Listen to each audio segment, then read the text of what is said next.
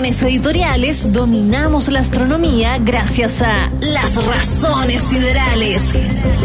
El espacio sobre el espacio, encabezado por Néstor Espinosa, doctor en astronomía y astrónomo del Space Telescope Science Institute de Baltimore, Estados Unidos.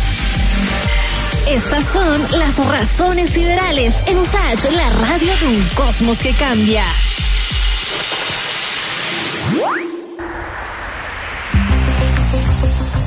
Oiga, Néstor, a propósito de la muerte de Eddie Van Halen, eh, déjeme felicitarlo por, eh, por la Stratocaster que se compró y que subió ahí a las redes sociales. ¿ah? Muchas gracias. Sí, bueno, es terrible la muerte de Eddie Van Halen. La verdad es que fue uno de mis ídolos por siempre. Eh, o sea, aprendí tapping gracias a, Eddie Van Halen, escuchando sus temas, preguntándome que cómo lo hacía y ahí como que suerte que descubrí que era el tapping. Eh, entre otras cosas, obviamente los, temas de la banda eran fantásticos, pero es una leyenda de Van Halen y la verdad una pena eh, su muerte tan temprana, porque tampoco era tan viejo. no, no, era, tenía 65 años, ¿no?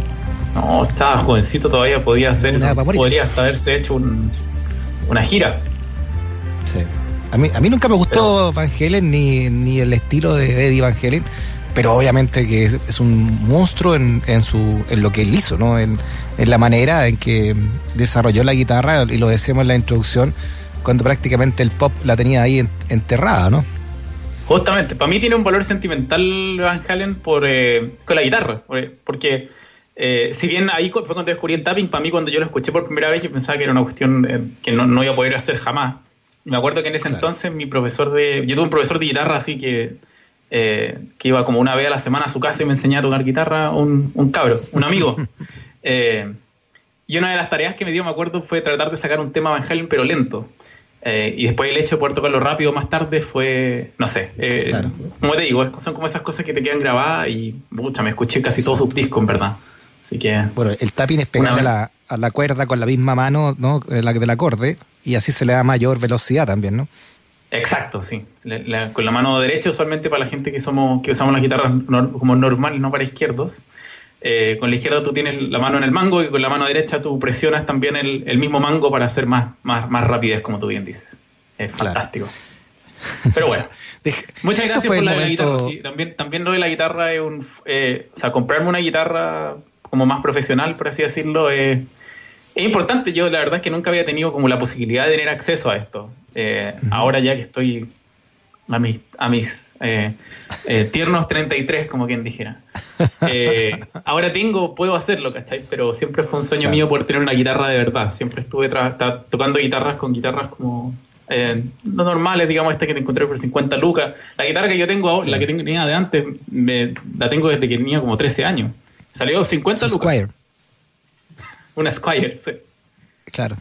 Bueno, digamos que la, la Fender Stratocaster que usted se compró es muy, em, es muy amistosa, ¿no? Una, es una guitarra muy versátil, le puede sacar varios sonidos distintos. No, la pasé fantástico el fin de semana tocando aquí. Estuve encerrado ahí con mi hija, estuve escuchando y estuve tocando todo el día. Muy bien. Oiga, igual de contento quedó con el, con el recién entregado eh, Premio Nobel de Física, don Néstor. No, fue fantástico. Eh, bueno, todos los años, como saben, se, se, se dan estos premios Nobel y en general, claro, ayer le tocó a medicina, hoy día le tocó a física, mañana creo que es química.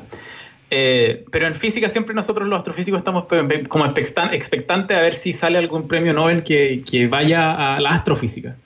Y claro, hoy día me levanté súper contento al, ver, lo primero que vi fue agarrar el celular y ver de quién habían salido el Nobel en la mañana, porque salía en hora europea muy temprano para nosotros, los mortales que vimos eh, en este mismo uso horario como en Chile y en Estados Unidos.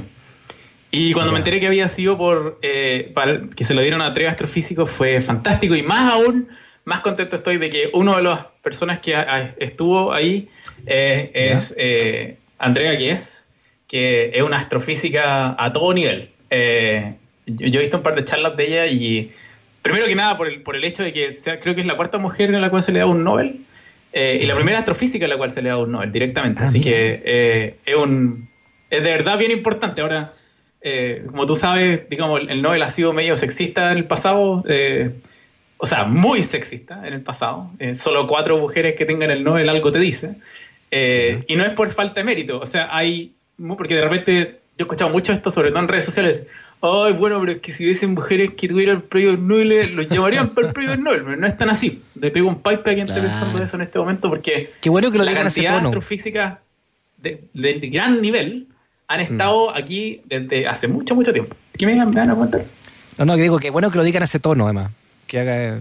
Sí.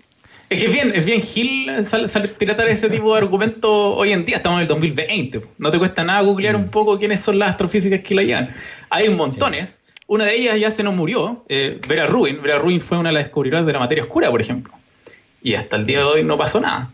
Eh, Jocelyn Bell, por ejemplo, eh, una descubridora del- del- de los púlsares, eh, lo mismo. Eh, así hay hay una serie de, de astrofísicas para atrás y hay una serie de físicas también. O sea, recordemos la historia de Marie Curie. Marie Curie ganó dos premios Nobel eh, en química Claro. y en física, pero el primero estuvieron a punto de no dárselo y dárselo a su esposo porque la, la Claro. comisión del Nobel creía que el esposo había hecho todo y habían hecho un trabajo casi, casi igual, si es que no mayor, por Marie Curie. Entonces, eh, hay ahí un sesgo bien importante hace mucho tiempo. Sí. Eh, y qué bueno que ahora se esté un poco liberando un poco de eso, pero falta todavía. Y, y esta vez fue una triada, ¿no? Eh, ¿Qué me puede decir de esos, de esos físicos que, y física, ¿no? De la, de la triada. Y, y puntualmente, ¿qué es lo que descubrieron en torno a los agujeros negros, Néstor? Sí, son, eh, son tres justamente. Eh, hay la mitad del premio fue eh, para un astrofísico que es Roger Penrose. Roger Penrose es, un astrofísico bien conocido porque trabajó eh, con Stephen Hawking. Eh, de hecho, eh, de hecho uno de los papers en, en agujeros negros era Penrose y Hawking, que es justamente tratar de explicar el concepto de que los agujeros negros, de la formación de agujeros negros, perdón, eh, era una predicción robusta, digamos, de la relatividad general. La relatividad general predice la creación de agujeros negros. Y ellos lo demostraron eh, en ese Mm. paper, creo, no me acuerdo cuándo fue, pero fue- es como en los 70, una cosa así. Eh, y, y todo eso tiene un montón de predicciones que, digamos, eh, eh, es una de las razones por las... bueno, a- Penrose ha hecho un montón de cosas, pero esta es la razón en particular por la cual le dieron en, en la mitad del Nobel a, a Roger Penrose. Roger Penrose, para los interesados en matemática y física, tiene un libro que se llama, aquí tengo la recomendación, la tiro al tiro, The Road to Reality, como el camino a la realidad, que es un libro así grueso, tiene como 700 páginas. Yo lo tengo acá atrás en, en mi, en mi biblioteca. Eh, y es súper bonito, pero eh, no es una introducción, debo decir. Ha sido vendido como que es una introducción en la astrofísica, pero en verdad tenéis que tener cierto nivel de cálculo, como cálculo avanzado, eh, y ciertos cursos de física, y con eso puedes, puedes tomar el libro digamos, y entenderlo más o menos bien. Eh, es un libro que va desde todo, desde la mecánica clásica hasta relatividad general hacia arriba, así como lo, lo último, lo último, lo último, lo último. Y Roger Penrose tiene un- ese libro, digamos, que es fantástico. Ese fue, insisto, la mitad de- del Nobel, eh, que fue a Roger Penrose. Y la otra mitad fue dividido entre Reinhard Genzel y Andrea Gies, que es la astrofísica que reciente mencioné. Ya. Reinhard Genzel y Andrea Gies, ellos dos estaban en una... No, no quiero decir una, una pelea, porque no fue una pelea. Estaban en una... En una Una disputa. como una carrera, una carrera, digámoslo así. ¿Ya? Eh, una carrera para descubrir qué estaba sucediendo en el centro de nuestra galaxia. Sobre esto lo hemos hablado antes, pero creo que es, bonito también explicar el, el background de esta historia. Eh, por allá en el año 71, ¿a cuándo llegaron los indios y los españoles? ¿Te acordáis de esa cuestión que decía el indio y el flaco? Bueno, no sé si se acuerdan del indio y el flaco. ¿Cuándo llegaron son los indios con los españoles? Un homenaje a los, Allá en, al el- y el al año flaco. 71, eh, Donald Lynn Bell y eh, Martin Rees, de hecho un, par de astrofísicos, predecían esta, esta cosa que nosotros siempre hemos comentado en la radio, que es que el hecho de que pareciese que eh, en cada galaxia, o existe la posibilidad de que en cada galaxia exista un agujero negro supermasivo en el centro. Con agujero negro supermasivo, la gente que está escuchando esto por primera vez dice como, ah, como la canción de Muse. Justamente, la canción de Muse, Supermassive Black Hole, se basa en esa idea, y, pero en astrofísica el concepto del agujero negro supermasivo se refiere a agujeros negros que tienen masa así de millones de veces la masa del Sol. De eso estamos hablando, de agujeros negros que justamente se llaman supermasivos porque son supermasivos, son bien masivos. Eh, y por allá en el 71 predicen de que quizás esto es lo que hay en el centro de cada galaxia, pero nunca se había, o sea, bueno, nunca se había observado directamente o, o- o nu- nunca se había hecho observaciones para hacerlo aquí en nuestra galaxia. Sí habían predicciones o habían observaciones de otras galaxias. La razón para eso es que eh, en el centro de nuestra galaxia es bien difícil mirar estrellas porque mientras tú apuntas tu, teles- telescopio hacia el centro de nuestra galaxia, desde acá en la Tierra, hay muchas, muchas estrellas muy juntitas. Entonces, con nuestros telescopios normales es súper difícil mirar estas estrellas porque están todas pegadas, como que todas se te, se te confunden. Entonces, no hay manera de ver así como de, de correr la estrella así como, oh, agarramos esta estrella, corramos para el lado, corramos para, y para ver qué hay al centro. ¿no? Es bien, bien difícil. Pero eh, eh, Reinhard Genzel y Andrea Yes, eh, los dos tenían equipos de científicos que empezaron a jugar con las últimas tecnologías en los telescopios. En particular, mm. ocuparon un montón una técnica que se llama óptica adaptativa. Óptica adaptativa es un tipo de técnica en astronomía que lo que hace es que es entender, primero que nada, por qué no podéis ver estas estrellas, por qué no podéis separarla con tus telescopios, y ocupar instrumentos para corregirla. La principal razón por la cual tú no podéis ver esa estrella es porque la atmósfera se mueve. Entonces viene la ondita, digamos, de tu estrellita, y como la atmósfera se mueve, como que distorsiona esa onda. Entonces te llega como una onda distorsionada a tu telescopio y después hay una cuestión totalmente borrosa. Pero eh, hay una técnica que es esta técnica que te acabo de decir, de óptica adaptativa, que tú como que movís los espejitos en el telescopio unos espejitos que se acomodan a esta forma distorsionada de la atmósfera y corrigen la atmósfera. Entonces como que borran la atmósfera de la Tierra y te permiten ver objetos así que están muy muy juntitos que normalmente no podríais ver, pero con esta técnica tú puedes verlo. Entonces ocuparon estas técnicas, digamos, para mirar el centro de la galaxia y ambos equipos se dieron cuenta de que eh, las estrellitas en el centro de la galaxia como que bailaban alrededor de un punto. Hacían como un baile así bien bonito. De hecho, eh, para la gente que está escuchando esto, dice, bueno, ¿cómo podemos ver este baile? En mi Twitter post, eh, acabo de mandé un mensaje en el cual puse un videito de cómo se ve este baile. Ah, es un baile muy revisar. Pero tú puedes ver la ¿La puedes repetir para que la veamos acá? ¿Cómo? Don Néstor, ¿su cuenta de Twitter cuál es? Ah, mi cuenta de Twitter es N Espinosa P. N Espinosa porque ese es Néstor Espinosa, mi nombre, y una P al final que es la inicial de mi segundo, eh, de mi segundo apellido. Eh, y, y, lo bonito, insisto, es que eh, estas órbitas siguen movimientos similares a lo que nosotros, es la misma, ocupan las mismas leyes físicas que, los que, las que siguen las órbitas de los planetas aquí en la Tierra, o sea, aquí en el sistema solar, por ejemplo, ¿sí? que son como órbitas media elípticas. Cuando tú miras el centro de la mm. galaxia, estas estrellitas también siguen órbitas media elípticas. Por tanto, eh, hay una ley que se llama la ley de Kepler, que tú lo podías ocupar para, dado una cierta velocidad de este baile, tú podías saber exactamente qué está provocando este baile. Y así fue como estos dos grupos llegaron a la conclusión, usando esto, este análisis, eh, de que eh, el, objeto que estaba al centro que hacía bailar estas estrellas es un agujero negro supermasivo. Entonces, estos dos equipos, insisto, liderados por, eh, por quienes se dividieron esta parte del Nobel, que es Reinhard Genzel y, Andrea Ghez, ellos fueron los que lideraron estos equipos que llevaron al descubrimiento del agujero negro supermasivo en el centro de nuestra galaxia. Eh, este lo, llamaron Sagitario A con una estrellita, así como un asterisco. Si tú le querías escribir así como, ah, estás escribiendo una carta o un email y querías decir, referirte a este objeto, pones SGR, así como de Sagitario, A mayúscula y una, un asterisco le ponías. Ese es el nombre del agujero negro supermasivo en el centro de nuestra galaxia. Eh, y justamente eh, la, la, masa de este, de este agujero negro es algo así como 4 millones de masas del Sol. O sea, imagínate, toma la masa del Sol, multiplícala por 4 millones y metí esa cuestión en el centro. Entonces, es una cuestión enorme que hace, insisto, estos bailes que tú podéis ver hasta videos, insisto, y ese es el video que puse en mi cuenta de Twitter. Puedes ver videos eh, en el cual tú puedes ver cómo se mueven estas estrellitas. Es, fantástico, eh, eh, es francamente impresionante. Entonces, como te, te podéis dar cuenta a través de lo que te acabo de decir, la historia que llevó al descubrimiento de este agujero negro supermasivo incluyó no solamente, digamos, astrofísicos que fueron a mirar al espacio, sino que incluyó primero que nada predicciones, las predicciones que yo te estaba diciendo del año 71, gente que tomara en serio esas predicciones y que tratara de hacer el análisis acá en la Tierra para mirar al centro de nuestra galaxia. Y tercero, avances tecnológicos como el que te acabo de decir, esto de óptica adaptativa, que son, eh, óptica adaptativa es un, es un, salto tremendo en términos de eh, lo que nosotros podemos hacer con los telescopios aquí en la Tierra. O sea, básicamente pudimos, o sea, fuimos capaces de corregir la atmósfera de la Tierra, eh, que es una cuestión, o sea, no sé, no sé, si no sé si doy a cabalidad lo complejo que es hacer esto, porque la atmósfera de la Tierra cambia así al segundo. De hecho, no sé si habéis visto de repente que hay imágenes de observatorios que lanzan láseres, así, no sé si habéis visto esa imagen alguna vez. No. Que, que un láser así que, que sale desde la, de los observatorios.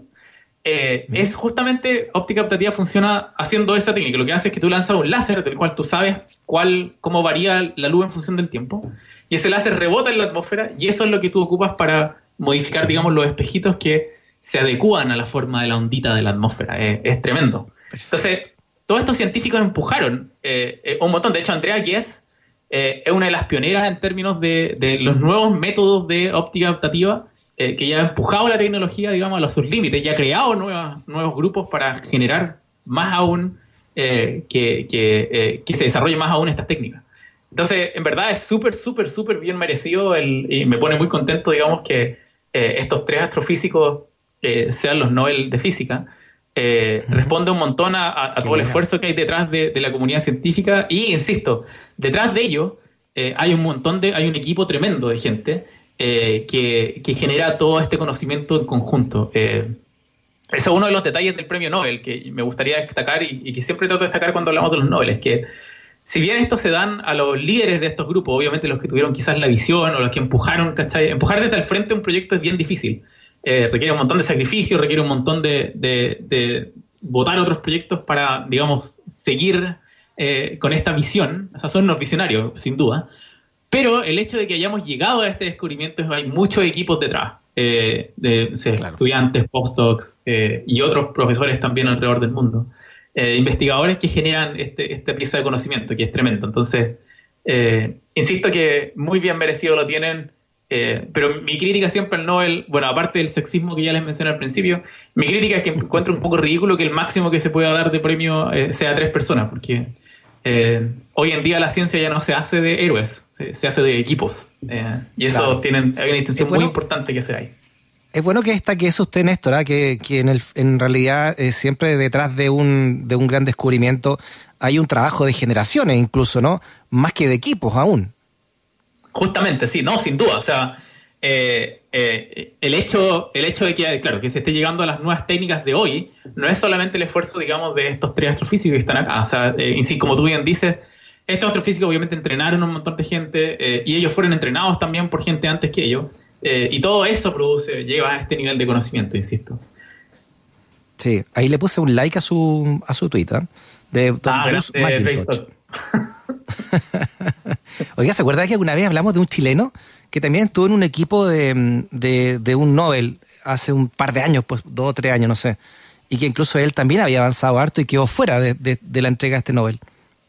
Ah, sí, bueno, esa cosa es un poco distinta. Yo me acuerdo que cuando tuvimos esa discusión te dije lo mismo, eh, que, es un poco distinta, no es que haya quedado fuera, sino que eh, lo que pasa es que, a, ver, como acabamos de mencionar, para llegar a un resultado se requiere un montón de resultados de antes. Por ejemplo, yo podría argumentar ahora de que, bueno, en verdad fue, ¿te acordás que te mencioné este paper del 71?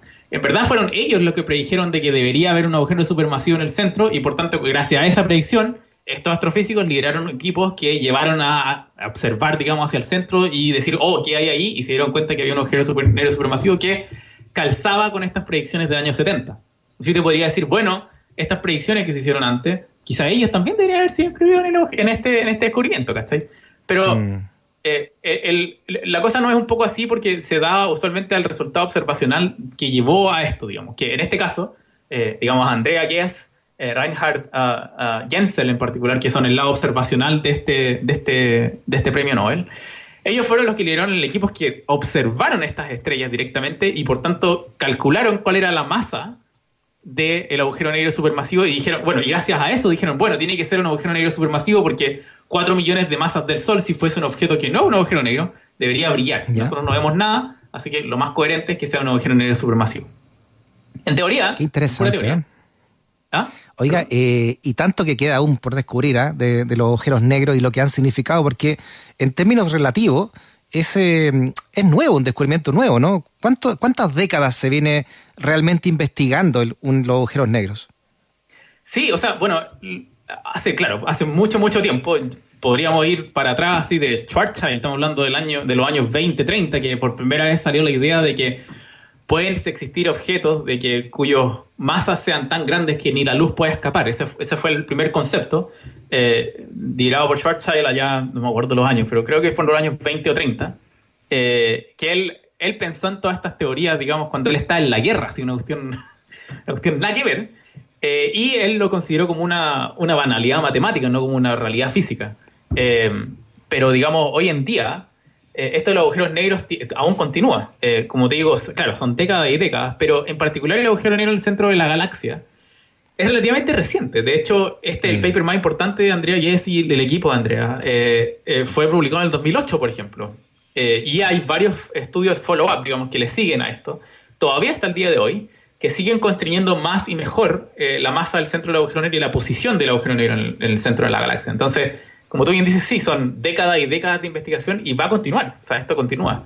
Eh, no, va, no va a parar, digamos, hasta que sepamos con exactitud las propiedades de este agujero negro, si gira o no, por ejemplo. Quizás si en mm. algún momento podemos tomarle una imagen. Te acordé que hace eh, un par de años, bueno, el año pasado fue, eh, que se tomó esta primera imagen de un agujero negro. Bueno, quizá eso se puede hacer en el centro de la galaxia, que es difícil, pero se podría hacer en teoría. Entonces aquí hay un montón por, por descubrir, digamos, y un montón por seguir analizando en esto de apasionante eh, área de los agujeros negros y en particular los agujeros negros supermasivos. Don Néstor Espinosa, a nombre de todo el equipo también, oiga, feliz cumple, porque usted tuvo cumpleaños el jueves pasado. Oh, muchas gracias, sí, así es, justamente. Ahí estuvimos celebrando aquí en familia, obviamente, chiquitito. Muy bien, ahí tocando usted con su trato, su autorregalo de cumpleaños. Justamente, así fue. ya, Néstor, abrazote grande, que estés muy bien. Estamos al habla, un abrazo, un abrazo al equipo. Chao, chao. Chao. Que nunca te quedes sin stock por razones editoriales. Usage 94.5, la radio de un mundo que cambia.